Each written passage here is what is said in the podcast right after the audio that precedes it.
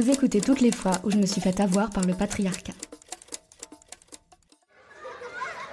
Je m'appelle Garance Souzy et aujourd'hui je vais vous parler de l'art dangereux des compliments. Oh, qu'elle est mignonne Il est fort comme son papa. Il est fort comme son papa. Quelle jolie robe. Oh, mais ce petit muscle grossit vite. Qu'est-ce qu'elle est polie Qu'est-ce qu'elle est polie Comme il court vite. Comme il court vite. Tiens, tiens, tiens. Est-ce que ce sont des compliments ou des ordres? Est-ce qu'on ne serait pas en train de dire à ses enfants voilà ce que tu dois être si tu veux être réussi? Pour les filles, c'est la douceur, la beauté. Et pour les garçons, la force, la ruse, l'humour, le courage. C'est dur, mais dur, de ne pas dire à une petite fille et à ses parents tout fiers Oh, mais qu'elle est mignonne, mais qu'est-ce qu'elle est belle Même moi, je dois tourner ma langue dans la bouche jusqu'à en avoir des aftes pour trouver un compliment qui ne soit pas trop bête. Mignonne, je te le dis direct, ça servira pas à grand chose dans la vie. Et ta jolie robe, idem, c'est pas ça qui va te faire gagner un prix Nobel. Ma première idée pour cet épisode, c'était d'aller interroger des enfants dans l'école en face de chez moi. Mais il fait 37 degrés dehors, alors j'ai trouvé une idée qui m'a permis de travailler sous mon ventilateur exactement. Pour vos beaux yeux, et au détriment des miens, j'ai consulté presque 300 posts Instagram de parents comblés qui présentaient au monde leur nouveau bébé, mais aussi les photos d'anniversaire de leurs enfants de 3 ans et 10 ans. Sans le faire exprès, j'ai aimé une de ces photos d'un inconnu de 3 ans qui coupait un gâteau, et j'ai honte, mais alors honte, donc j'espère que vous apprécierez l'effort. Ce que j'en ai retiré, c'est que, sans surprise, les compliments faits aux petites filles sont assez liés à leur physique. Elle est mignonne, elle est belle. Alors que pour les garçons, assez rapidement, et parfois même dès la naissance, on parle de leur capacité physique et de leur personnalité. Quel clown, comme il grandit vite, il est plein de vie. Ou encore, futur champion de football s'il y a un ballon à moins d'un kilomètre du petit garçon sur la photo.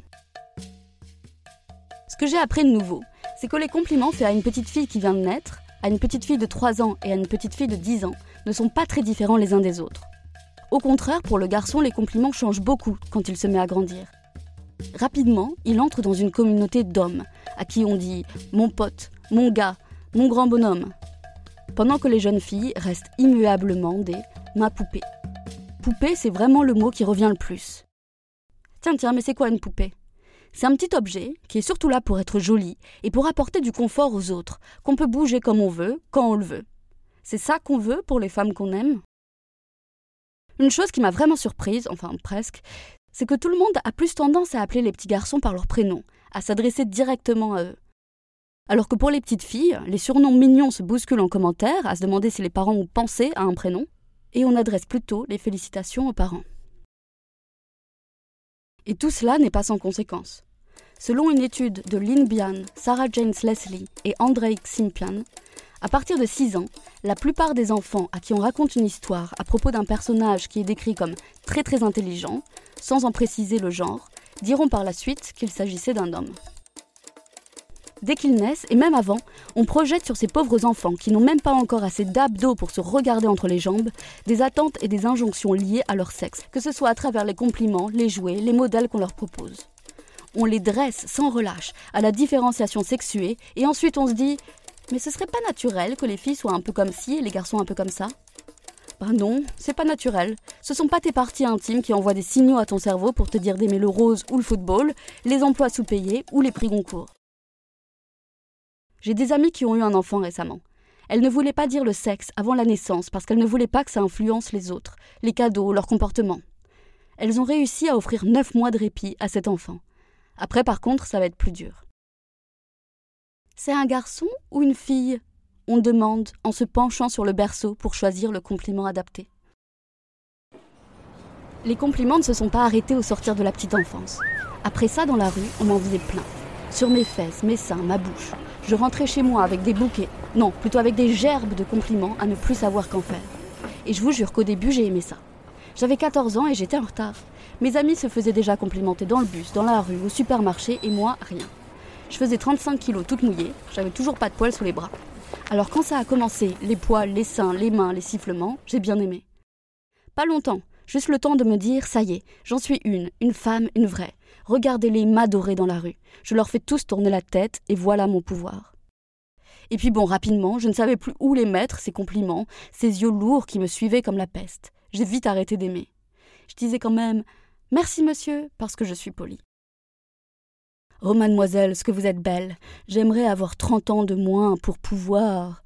Merci monsieur. Merci monsieur. Merci merci monsieur. Merci monsieur. C'est assez tard que j'ai compris que ce n'était pas vraiment des compliments, mais plutôt une manière de me dire la rue est à moi. Toi, tu es un objet auquel je donne une note. Ça te gêne parce que j'ai l'âge de ton grand-père, je le sais. Ça te fait peur parce qu'il est deux heures du matin et que la rue est vide, je le sais. Ça te fait honte que je parle de tes seins en public à voix haute, je le sais. Mais c'est ça qui m'excite, moi. Je sais qu'un jour, on me retira ces compliments dans la rue. Déjà, à 20 ans, on m'en faisait moins que quand j'étais encore une enfant, à 15 ans on ne me sifflera plus dans la rue. Et je sais peut-être que ça me manquera. Parce que depuis que je suis petite, on m'a appris que ma valeur dépend de ce que les hommes pensent de moi. Et ils ne me verront plus. Peut-être que pendant une seconde, je me dirai Je n'existe plus, je suis invisible, ou même Suis-je devenue laide? Et puis je me reprendrai, parce que j'ai eu la chance d'avoir accès à un savoir féministe, construit, pétri des mains de milliers de femmes avant moi, qui m'ont aidé à reconnaître ma valeur ailleurs que dans la validation des hommes, surtout cette validation qui dégouline de leurs bouches ouvertes sur mes vêtements et les taches. Ces compliments récurrents dans la rue m'ont fait dire à 17 ans à une amie, lors d'une révélation douloureuse et un peu dramatique 50% de la population veut quelque chose que je possède, mon corps, et ils sont tous plus forts que moi. J'avais peur. Maintenant, je connais ma force. J'ai apprivoisé ma peur. Mais je sais que certaines d'entre nous apprennent définitivement que la rue n'est pas à elles, que le monde n'est pas à elles. Parmi tous ces compliments, il y en a certains auxquels je ne sais toujours pas trop comment répondre. Généralement, ils sont dits gentiment, d'une voix douce, parfois féminine. Ils me disent les femmes sont plus douées pour gérer leurs émotions. Elles savent mieux s'occuper des autres. Elles ont plus d'empathie. Les femmes arrivent mieux à penser à deux choses à la fois. Elles sont plus minutieuses, plus patientes. Les femmes s'occupent mieux des enfants. Si les femmes gouvernaient le monde, il n'y aurait pas de guerre. Les jeunes filles grandissent plus vite que les jeunes garçons. Ces compliments permettent de dire des choses positives sur les femmes tout en les ramenant à leur place. Et leur place, c'est de faire passer les sentiments des autres avant les leurs. C'est de devoir prendre en charge les besoins et les émotions des personnes qui les entourent c'est d'effectuer du travail gratuit par amour, c'est de demander aux sœurs de s'occuper des autres enfants. Presque on nous dirait les femmes lavent mieux les toilettes que les hommes, et hop, un petit compliment avec la main gauche et le balai tendu avec la droite. Ça s'appelle du sexisme bienveillant. Mais ce qui m'embête le plus, c'est que c'est souvent vrai.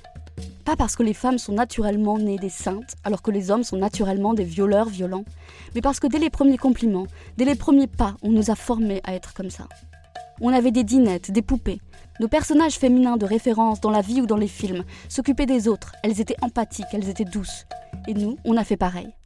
Et celles qui ont réussi à refuser, ou celles qui n'ont pas eu le choix, celles qui ne sont pas des femmes accomplies dans leur bonté, des épouses et des mères attentives, des collègues serviables et souriantes, des fées du logis, toujours de bonne humeur, deviennent dans nos esprits des femmes douteuses, méchantes, amères, vieilles filles, chieuses, sorcières, mal baisées, ou pire, des féministes.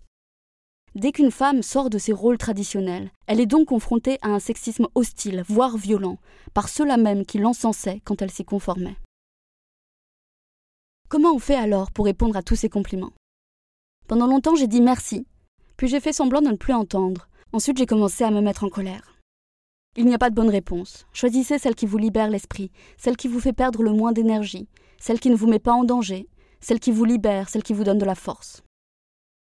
Moi, si je ne réponds pas, je ressasse toute la journée et ça me bouffe. Mais je sais que certaines amies préfèrent continuer leur chemin pour ne pas perdre plus de temps ou pour ne pas consacrer à ces compliments non sollicités plus de place dans leur cerveau et dans leur vie. Si vous aimeriez répondre mais que vous ne savez pas comment, j'ai appris récemment une technique magique en écoutant le podcast à soi de Charlotte Bien-Aimée, qui a enregistré un atelier d'autodéfense animé par Maude Robin Andress. Lors de cet atelier, elle enseigne à des femmes une technique élaborée par des psychologues féministes en Amérique dans les années 70. Ça tient en trois phrases. 1. Décrire ce qui nous dérange. Vous me dites que je suis charmante. 2. Parler de ce que cela vous fait.